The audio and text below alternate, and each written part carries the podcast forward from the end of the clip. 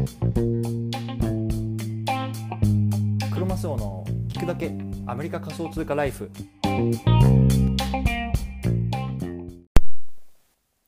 皆さんおはようございます。アメリカ西海岸在住のクロマスオです。今日は9月25日土曜日の朝ですね。いかがお過ごしでしょうか？今日も聞くだけアメリカ仮想通貨ライフ始めていきたいと思います。よろしくお願いいたします。今日のテーマなんですけれども今日はここ数年で一番高い買い物をした話。こういうのねテーマで話していきたいなと思います。いやついにねやってしまいましたよ。僕もね crypto CryptoPunks 買ってしまいましたよ。っていうね話では実はないんですね。うん。あの簡単にあの結論だけ言うとこうお金で時間を買ってるっていうようなね話を今回はしたいと思います。はい。でね対象のリスナーさんは会社とかねあの育児とかがもう忙しすぎてもう副業でまで手が回らないんだよなとかどうやったらねこう時間を捻出したらいいのかなとかそういうふうにねあの考えてる方向けのね内容になっています。今日はね、ちょっと仮想通貨から少し離れて、まあ、どっちかっていうとね、こう時間のあの使い方のノウハウとか、そういうようなところをね、まあ、僕なりの考えを話していきたいなと思います。はい。でね、じゃあ早速結論なんですけれども、まあ、先ほど言ったようにね、お金で時間を買うことで、えっ、ー、と、時間を手に入れましょうというようなことなんですね。で、僕ね、実は来週からベビーシッターを雇うことにしたんですね。で、これ驚愕なんですけれども、毎月ね、2000ドルぐらいかかるんですよね。2000ドル以上かな。あの、だから、まあ、日本円で言うとどれぐらいだろう。20数万円ぐらい。ベビーシッター雇うだけですよ。うん。で、まああのね、そういうようなね、契約をちょっとしたので、まあ、そういうような話をね、今日は話していきたいなと思います。聞いてみてください。はい。ということでね、この番組では仮想通貨を生活の一部にっていうのをテーマに、毎日1日1つね、アメリカの西海岸からこう仮想通貨関連のニュースっていうのを皆さんにお届けしています。仮想通貨って怪しいなとか、ギャンブルだよなとか、そういうふうにね、考えてる方が、少しでもね、仮想通貨って楽しいなって思ってね、あの聞いてくれたら嬉しいです。はい。では早速今日の本題入っていきましょう。今日のテーマ改めて言うとここ数年で一番高い買い物をした話お金で時間を買うというようなところでね話していきたいなと思ってます。でまず今回このテーマを取り上げた背景なんですけれどもまずねやっぱり時間が全然ねえんだよというようなところなんですね。で、まあ、あのこれ聞いてる皆さんもそうだと思うんですけども大体ねこう会社とかっていうところで、まあ、自分が働きながらこう副業でねあの収入を上げていきたいなみたいな方が多いと思うんですよね。で僕自身もそうで、まあ、今ねあのアメリカで会社員として働きつつこういうようなね発信活動をして、まあ、将来的に独立したいなっていうようなところをねあの考えながら今日々コツコツやってるんですよね。でそういった中でさなかなか時間が取れないじゃないですか。やっぱり本業は本業でさこう上司にさ何々言われたりとかさ資料を作んなきゃとかさお客さん対応しなきゃとかまあいろいろありますよね。でその一方でさ、まあ、朝ちょっと早く起きてとかさ子供が寝てからっていうところでこうコツコツ発信活動してもさやっぱりこうまとまった時間がこう欲しいなという時もあると思うし何と言ってもねそのスピード感っていうのがやっぱり専業でやってる人たちと全然違うんですよね。で僕は前々から言ってるようにこう NFT のビジネスっていうのを少しねこうかじり始めてるんですよね。うんなんですけれども今ねそのまあ日本でいうとさ池早さんとかあの辺がすごい NFT のビジネスにこう参入し始めててもうスピード感がすごいですよねこうなんかあの講義をさやってみたりとかあとはこうメルマガ出してみたりとかねあの自分でこうあのコミュニティを作ってみたりとかもうなんかその辺のスピード感がやっぱり全然違うしもうそんなんもう追いつけるわけもないしまあ勝てないんですよねであのやっぱりそこに少しでもこう追いついてキャッチアップするために何が必要かなと思った時に僕はやっぱり時間だったんですよね。なので、まあ、その時間を捻出するためにどうしたらいいかって考えた時にいやもうちょっともうこれかあの育児少し難しいというところでもうちょっともうそこは外注することにしてまず自分の時間をきちんと確保しようっていうところにあの至ったんですね。うん。で、まあ、あの結論さっきも言ったんですけれども来週からベビーシッターを雇うんですよね。でこれ月に2000ドルするんですよ。2000ドル考えられますか？20万ですよ。ででもねこれそう週5丸々来てもらうんじゃなくてこれでも週3日だけなんですよね。こう週3日こうフルでねこうベビーシッターを雇うだけでこう2000ドルもしちゃうっていうね、まあ、とにかくちょっとアメリカの物価が高すぎるっていう、まあ、これちょっとねあの少しあのサイドの話なんですけど、まあ、そういうこともありますと。はい、じゃあねなんでね僕がこういうの選択をしたのか。月にね2000ドルまで払ってこうあのベビーシッターを雇ってまでねこう時間を捻出しようとしたのかっていうところね、まあ、3つあるので話していきたいなと思いますね。で1つ目は自分にプレッシャーをかけたかったっていうことなんですよね。うんでもとにかくその2000ドル払っちゃうと。で先にあの払うことでもうやばいともうお金生まなきゃめちゃめちゃコミットしなきゃってこう自分にねプレッシャーが今かかってるんですよね。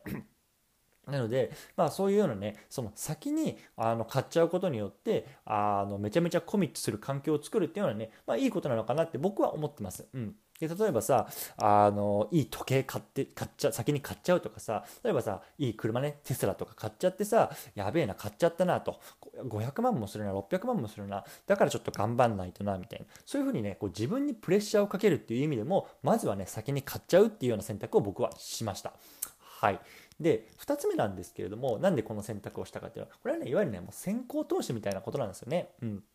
でさぶっちゃけあの月々の収入でいうともう赤字ですよ、うん、毎月さあの家賃払ったりとか、まあ、あの生活したりっていうのはプラスアルファで2000ドルがねこうどんどんどんどんな出てくわけですよでぶっちゃけ赤字で、まあ、これはね正直未銭を切るっていうようなところだと思うんですけれども、まあ、1つ目のところにも関係すると思うんですね。だからもう自分にプレッシャーをかけて、あとはもうめちゃめちゃコミットして、まあ、その将来的なね、収入を上げていくと。いわゆるもう投資っていう意味でね、僕はこの選択をしました。うん。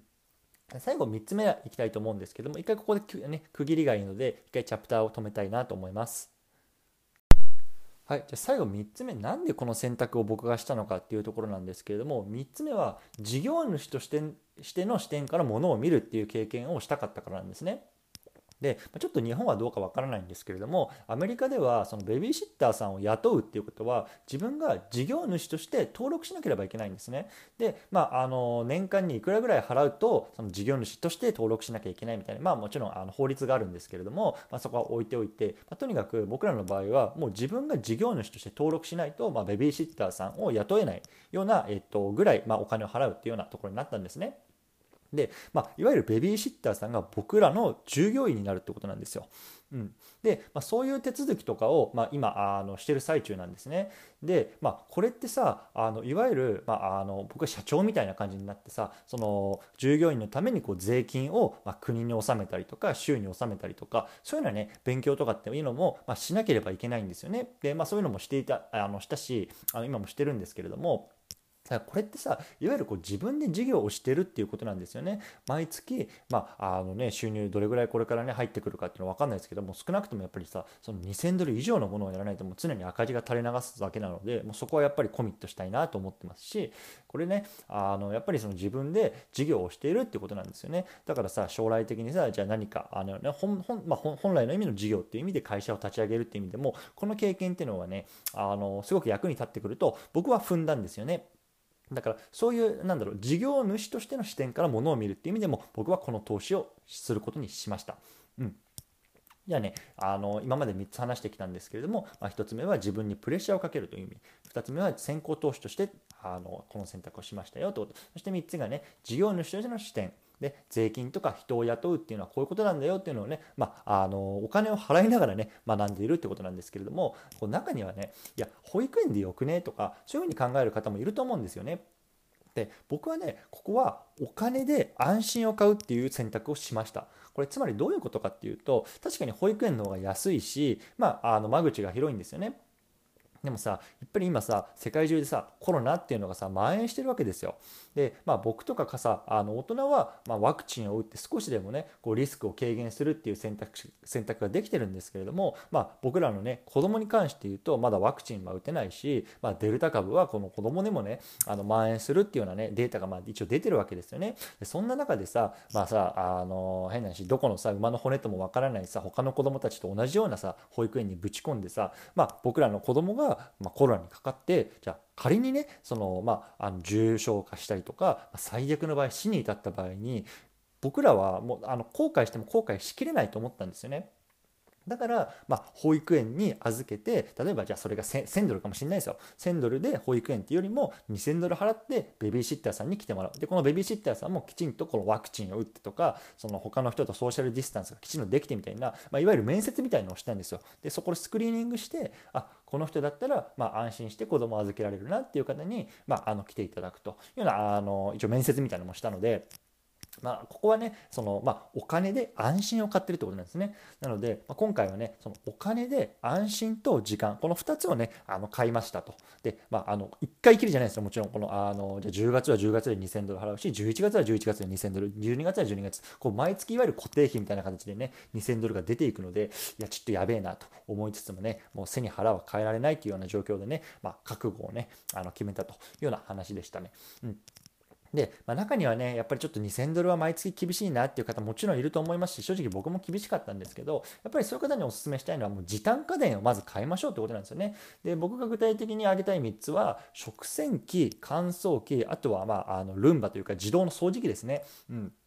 でさやっぱり食器をさこう3食洗ったりとかさあの洗濯物を干すとかさあとはこう掃除機をかけるみたいな確かに1回1回は10分ぐらいで終わるかもしれないんですけれどもじゃあそれをさ毎日やって毎月やって毎年やってたらこう塵も積もってさすごい時間かかっていくわけですよね。でそれをじゃあその副業の時間とかなんだろうあのブログを書く時間とかそういうところに当てられたらやっぱりすごくいいなと思うんですよね。なので僕今回の家に引っ越してきた時の、まあ、絶対条件として食洗機と乾燥機がもうついてるところ。うん、これは、えーと、絶対条件として。あとルンバはねあの去年のねブラックフライデーで買ったんですよね。でブラックフライデーってアメリカでいういわゆる、まあ、 Thanksgiving っていうか、まあ、感謝祭かな？っていうところに起きる、まあ、結構ねいろんなものがこう安売りされるところなんですけどもあどれぐらいかな？40%オフとか？それぐらいでこうルンバを買ってもう今ずっとそれ使ってるんでねもうあのここ最近こう自分でね掃除機かけたことはもうほとんどないと。いうようなところでなのでこの時短家電をねあの導入するっていうのはすごくおすすめです。はい。ではちょっと今日はねこの辺りにしたいと思うんですけれども今日の内容はここ数年で一番高い買い物をした話お金で時間を買うとそういうようなねテーマで話してきました。なんで僕がねこの選択肢をしたかっていうと、まあ、1つ目自分にプレッシャーをかけますよっていうところ。で2つ目先行投資ですよっていうところ。そして3つ目が事業主としての視点ですよっていうところですね。うん、でこのね毎月ね2000ドルをかけてこう時間を買いつつ税金の勉強もしつつフルコミットしてねこれから稼いでいこうという決意をしましたというようなねあの話でございました。はい。ということで今日の合わせて聞きたいなんですけれども今日は仮想通貨投資は失敗だった。未銭を切ると20倍早く成長できる3つの理由。これはねテーマで話した回があるので概要欄にリンクを貼っておきたいと思います。これもねもう未銭を切って学んだことで、まあ、さらに成長できましたよっていうようなね、あの話になってるのでね、興味がある方はぜひ聞いてみてください。はい。ということでね、今日ちょっと長くなってしまったので、もう雑談抜きでこの辺りにしたいなと思います。皆さんね、どういう週末を過ごすんでしょうか ?9 月もね、最後の週末でね、だんだん寒くなってきてるので、まあ、体の方はね、気をつけて引き続きね、あのコツコツやっていければなと思ってます。では、皆さんも良い週末をお過ごしください。バイバイ。